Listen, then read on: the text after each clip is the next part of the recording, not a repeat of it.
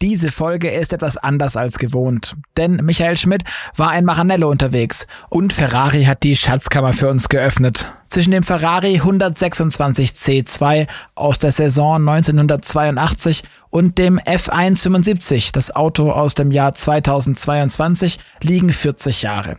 Doch es gibt viele Gemeinsamkeiten. Beide basieren auf dem Ground-Effekt-Prinzip. Neben dem Video, das ihr auf unserem YouTube-Kanal AMS F1 findet, in dem Schmidti die beiden Autos auch zeigt, wollen wir unseren Podcast-Hörern aber auch sein Interview nicht vorenthalten, das er mit Rory Byrne von Ferrari geführt hat, in dem er über das Ground-Effekt-Prinzip und die beiden Autos spricht.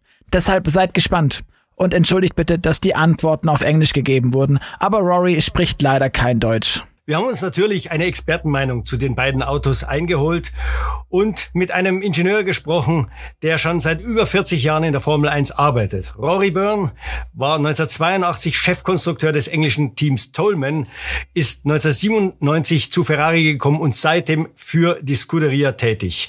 Wir haben ihn in seiner Wahlheimat Thailand erwischt, haben ihn gefragt, wie es ihm heute geht, was er macht und natürlich wollten wir seine Meinung zu den beiden Autos, dem 126 C2 und dem F1 75 wissen. Hören wir uns an, was er zu sagen hat. Yeah, well, I'm I'm a consultant. I've been a consultant ever since I retired as chief designer. I retired at the end of 2004, and yeah. I've been a consultant ever since. So uh, I'm now uh, I'm now working remotely. So I've closed my apartment in Italy, sold my car, everything. So I actually work now remotely uh, from Phuket, and uh, really, I'm I'm a consultant, and I I deal with um, Fabio Montecchi, who uh, okay. Uh, you know who's really taken over quite a, a, lot of the job I used to do. Okay, so, so you're never going back to Maranello then, or? Uh, no, I will be going back. I was back last September, Mm-hmm. Uh, for a month to to close up, you know, uh, and uh, f- uh, close my Italian affairs. Uh, and I can still go back, but uh, when Ferrari want me back, um, I can go back. I just have to stay in a hotel now. That's all. Okay, but the guy from the PR department told me that you are more or less present in every meeting they have. Well, not every meeting, no, but all the all the the all the meet all the main meetings I'm in. Yes, because you know just oh, connect good. remotely, easy. I mean, uh, you know, the, the, this COVID. The one good thing COVID has done uh, has improved our communication um, capability massively. Uh, yeah, yeah. So uh, you know, I, no, I'm I'm working for Ferrari. I probably work about three hours a day, but I work almost every day. Oh, that's good. So I, my yeah my my days in the morning I work. Uh, you know, I do technical work, uh, think about things, do calculations, etc. And then I go and play nine holes of golf every day. Uh, we got seven golf, uh, yeah, seven golf courses on Phuket. So I, I play golf. Uh, when the wind and the uh, waves are good, I go surfing because I'm living about 100 meters from the best surfing beach in Phuket. Okay. And then, uh, and then I attend meetings when there are meetings. You know, um, you okay. go into the evening. Sometimes I'm, uh, you know, I'm attending meetings at midnight. But um, you know, no, it's okay. I can I can handle it. And on top of a Ferrari work, I've got another three part-time jobs, so I, I'm busy still. Ja, Rory, äh, wir haben hier zwei Ground Effect Autos aus völlig unterschiedlichen Epochen. Äh, das eine 1982, das andere 2022. Was ist deiner Meinung nach der größte Unterschied zwischen diesen beiden Ground Effect Autos? Oh, well, yeah, I mean, okay, for a start, uh, in 82, uh, the rules were far simpler. Uh, mm-hmm. I mean, you had lots of freedom. I mean, it, I, I, think the the Formula One rules were about probably ten or twenty pages in that little FIA yellow book, that A5 yellow book. Yeah, it, you know, it was ten or twenty pages of Formula One rules in there. I mean, now the Formula One rules are I don't know over 200 pages of A4. I mean, they're unbelievable. So yeah. the the actual uh, difference in uh, in the the freedom you had then uh, compared to the the the restrictions you have now is just incredible. I mean, uh, there's a huge difference. Mm-hmm. Um, uh, having having said that, uh, obviously, uh, I think one of the p- people probably don't, uh, or not everyone appreciates it, but for me, one of the biggest differences between 82 and now was the actual safety of the cars. Mm-hmm. I mean, in 82, we lost Gilles Villeneuve. Uh, and we and uh, Pironi had a, a, big accident in I think it was in Hockenheim. Uh, to be honest, uh, if they were driving today's cars with today's overall safety standards, uh, my uh, I mean I can't be sure because I you know I haven't got all the data, yeah. but um, uh, my my strong suspicion is that both of those guys would have walked away from those shunts. Okay, Äh, kommen wir zurück äh, zum Ground-Effekt. Äh, der wurde ja unterschiedlich erzielt. Damals waren es eigentlich äh, Flügelprofile, die unter den Seitenkästen montiert waren. Und heute ist es ein dreidimensionaler Boden. Kannst du uns da irgendwas drüber erzählen? Uh, basically, yes. I mean, uh, it was a much simpler profile.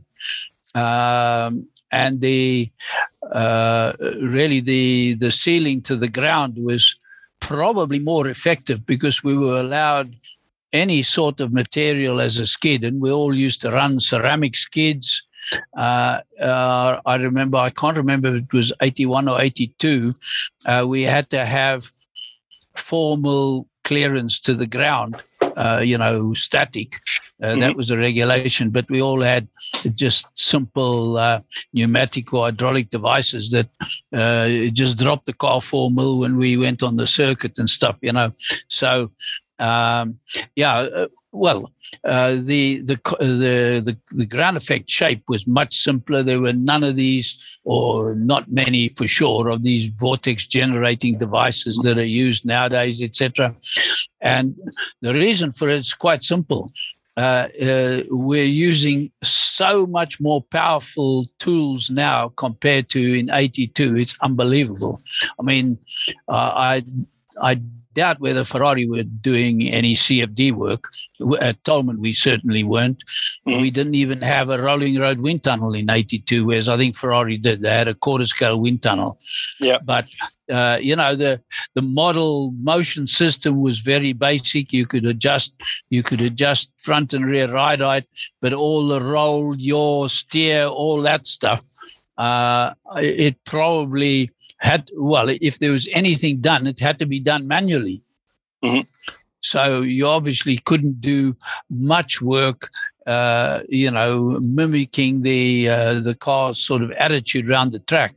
Whereas nowadays we've got incredibly sophisticated model motion systems that really do replicate how the car drives around a track in terms mm-hmm. of you know its its ride heights, its pitch, its yaw, roll, steer, everything, even tire deflection.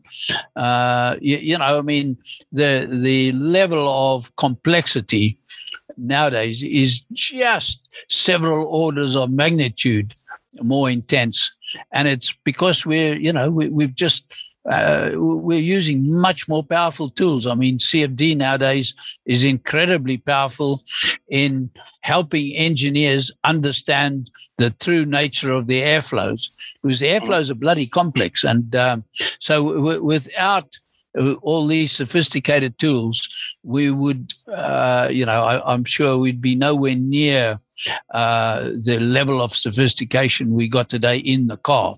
Yep. It's a it's a direct consequence of, of, the tools we have and the number of people we have. Eh? You know, I mean, uh, in '81, I don't know how many people Ferrari had, but I mean, we had uh, like. Um, we had probably one person running the wind tunnel session and and one or two model makers and that was it. I mean, yeah. nowadays, you know, uh, the you know teams of engineers uh, in in the aerodynamics departments of uh, companies are, you know, you're talking sort of hundred people. Damals war es also mehr Trial and Error und es hing von der Erfahrung der Ingenieure ab. Oh yeah, yeah, very much so. I mean, you uh, you you uh, okay, you did some some aerodynamic testing, uh, but then you you just made the parts and you went to the track to understand, you know, how the car would behave and optimize the car. And if uh, I remember, uh, you know, if we had bouncing, and we had bouncing sometimes, um, you, uh, you, you know you you trimmed the leading edge of the of the rubbing strips to get rid of the bouncing or yep. uh, minimize the bouncing. But of course, in those days there was no uh, there was no plank, so you, you had 10 mil more ride to play with. Um, there were there was no restriction on what sort of skids you could run. So really, you, you could run as hard onto the ground as the bloody uh, uh you know as the driver could handle. Yep. Whereas of course nowadays it's completely different. Du hast gerade Bouncing erwähnt, dass es schon vor 40 Jahren gab. War dir bewusst, bei der Konstruktion des F175 äh, vor der Saison 2022, dass ihr in das gleiche Problem wieder reinlaufen werdet? No, no, no, I wasn't. No. Uh, and I mean, it's this bouncing is such a dynamic phenomenon that uh, you know you you can't you can't replicate it in the wind tunnel. Mm -hmm. So I was aware that it was a possibility, uh, uh, but uh, obviously, uh, it became more than a possibility. Almost every team suffered with it last year at, ja. to some degree. Du hast schon über die Schürzen gesprochen, die 1982 die Seitenkästen zur Straße hin abgedichtet haben. Wenn die heute noch erlaubt wären, würde das das Leben der Ingenieure einfacher machen? I would have said it probably would, yes. Uh, because uh, with with the skirts, you could have certainly with the sliding skirts, you know, going back to the 79, 80, with the sliding skirts, uh, you, you could have perfect seal. So you had consistent aerodynamics, whereas now, uh, and even in in 81, 82, um, you uh, you had inconsistent seal. So you had, you know, quite uh, quite big changes in airflow characteristics when uh, when uh, when the edges were sealed and not sealed, and uh, obviously that's not that's not helping the bouncing issue. Galt eigentlich vor 40 Jahren auch schon die Regel, je tiefer man fahren kann, umso mehr Abtrieb kann man generieren? Oh yeah, oh yeah. It was all about how stiff and low you could run. Ja, kurze Federwege waren ja schon letztes Jahr ein Thema unter den Fahrern, natürlich auch vor 40 Jahren. Ich erinnere mich, Patrick Tombe, einer der Ferrari-Fahrer, musste zwei Rennen auslassen, weil er Nackenprobleme bekommen hat. Wie war das eigentlich bei euren Fahrern, bei Tolman? Haben die sich auch beschwert, dass die Federwege zu kurz waren, dass die Autos zu oft aufgesetzt haben? Yeah, I, I can remember our drivers uh, complaining. Uh, I mean, okay, the, uh, both uh, Brian Henton, Derek Warwick, uh, who else was in 82? That was 81. Uh, 82, it was uh, Derek. And I can't I remember. think Giacomelli was the other guy. Yeah, Giacomelli was eight, 83. 82. Oh, no, oh, 83. Yeah, sorry. Uh, yeah, no, 83. Brian Henton, was it Brian Henton then? No, Henton was 81. And 82 as well, or not? No, uh, no sorry. Ah, no, Teo, 82. Uh, yeah, yeah, I think it was Teo. Yeah. Anyway, I mean, they complained, but none of them uh, had to miss races because you know they, they had such bad neck problems. But of yeah. course, it was different car to car. So you know, Ferrari might have been running stiffer, and uh, I I think it wasn't probably so much the stiffness uh, in our guy's case. Mm-hmm. It was the fact that we're hitting the ground so hard. You okay. know, that that was the big thing. But of course, in those days, you you you, you just ran plenty of skids on the underside. Uh, you know, very high wear resistant materials, and uh, it it wasn't a problem. Whereas nowadays, of course, you you have to only run titanium skids, and you have very limited skid area, and you've mm. only got allow you only got an allowance of one mil of skid wear. So uh, you you can't be bottoming the car like we used to back 40 years ago. There's no way. Okay. You, you, know, you, you wouldn't you you wouldn't pass the legality at, at the end of the race. 1982 sind viele Autos ohne Frontflügel gefahren, unter anderem dein Tolman. Wenn es heute erlaubt wäre, auf einen Frontflügel zu verzichten, wäre es technisch überhaupt noch möglich? No, no, not at all. And why was it possible in those days? Uh, because you, you had complete freedom on the shape of the diffuser. Mm. Uh, you, you, know, you had side pods and venturis that, ex- that extended much further forward. So you had uh, you were able to generate enough front downforce to balance the car aerodynamically just with this with the side pods. Okay. Um, and then you basically you used uh, you used the front wing just as a trimming device. I mean, you, if you remember, the front wings were really very low camber, small devices just Yep. used for trimming. Whereas Yep. now with the regulations, you have to generate uh, uh, quite a high proportion of the front downforce with the front wing.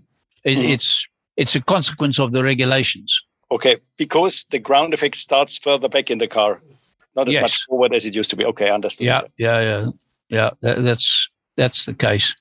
Yeah, in those days, the uh, the relative to the driver, the front wheels were a lot further back. The cars were a lot, the wheelbases were a lot shorter, yeah, yeah. and the driver sat much closer to the front wheels than they do today. Ja, das führt zu meiner nächsten Frage, Rory. Wir hatten die beiden Autos ja nebeneinander stehen in Fiorano auf der Teststrecke und man hat sofort gesehen, das neue Auto ist über einen Meter länger. Warum ist das so? Warum sind die heutigen Autos so viel größer als die vor 40 Jahren? uh, because uh, basically because in in optimizing the shape for aerodynamics uh, you, you you know you, you need you don't want to be uh, wide at all you want to be slim and if Mhm. you're slim particularly in the fuel cell area so that you you you, you optimize your radiator area if you're slim you've got to be long Yep. uh, so uh, uh, you know that's that's one of the consequences. Uh, I think uh, th- that the the cars were shorter. I mean, the front wheels were considerably further back. I mean, a lot. Yep. I, I. I can't remember the amount, but a lot. And the gearboxes. I mean, I I, I can't remember what sort of gearbox the uh, the C two had, but it may have even had a transverse. Yep. Yeah, but it, it may have even had a transverse box, and it was certainly only a five speed. So the the gear the you know the gearbox itself was shorter. Um, a number of a number of factors have uh, have sort of resulted in the cars being as as long as they are. Ein weiterer großer Unterschied zwischen den beiden Autos ist das Gewicht. Der 126 C2 von 1982 hat mit Fahrer ungefähr 660 Kilogramm gewogen. Die neuen Autos wiegen knapp 800 Kilogramm. Wo liegen diese 140 Kilogramm verborgen? uh, two things. One is all the safety requirements. I mean, particularly the chassis. Uh, there's been a tremendous amount of weight added to the chassis, uh, you know, which has improved the safety massively. There's no doubt, Um and and all the uh, the deflection. um all these stiffness requirements, you know, front wings weigh a, a lot because you've got to pass the FIA test, which is a pretty stringent test. So you've got to throw a lot of weight at the front wing to make it stiff enough to pass the tests. You've got front crash structures, you've got rear crash structures, you've got stiffness requirements. Uh, all over the place, you know, uh, floor edges. Whereas in those days, there there was absolutely none of that. Yep. Uh, and that's uh, you know that plus the uh, the advancement and the complexity. I mean, the cars are now the complexity of the cars is just you know two orders of magnitude greater than in than 40 years ago. It's unbelievable. Uh, Yeah. I mean, the complexity of the cars is even I would say is an order of magnitude more than the last car I did, which was 2004. Yeah. incredible. Yeah. you know all the systems you have. I mean, in those days, um, we didn't have any power steering. Uh, was you know nowadays, I mean, you have to have power steering. Sure. Uh, There are there are all all sorts of uh, reasons why the weight's gone up, but fundamentally, it's been because of safety requirements.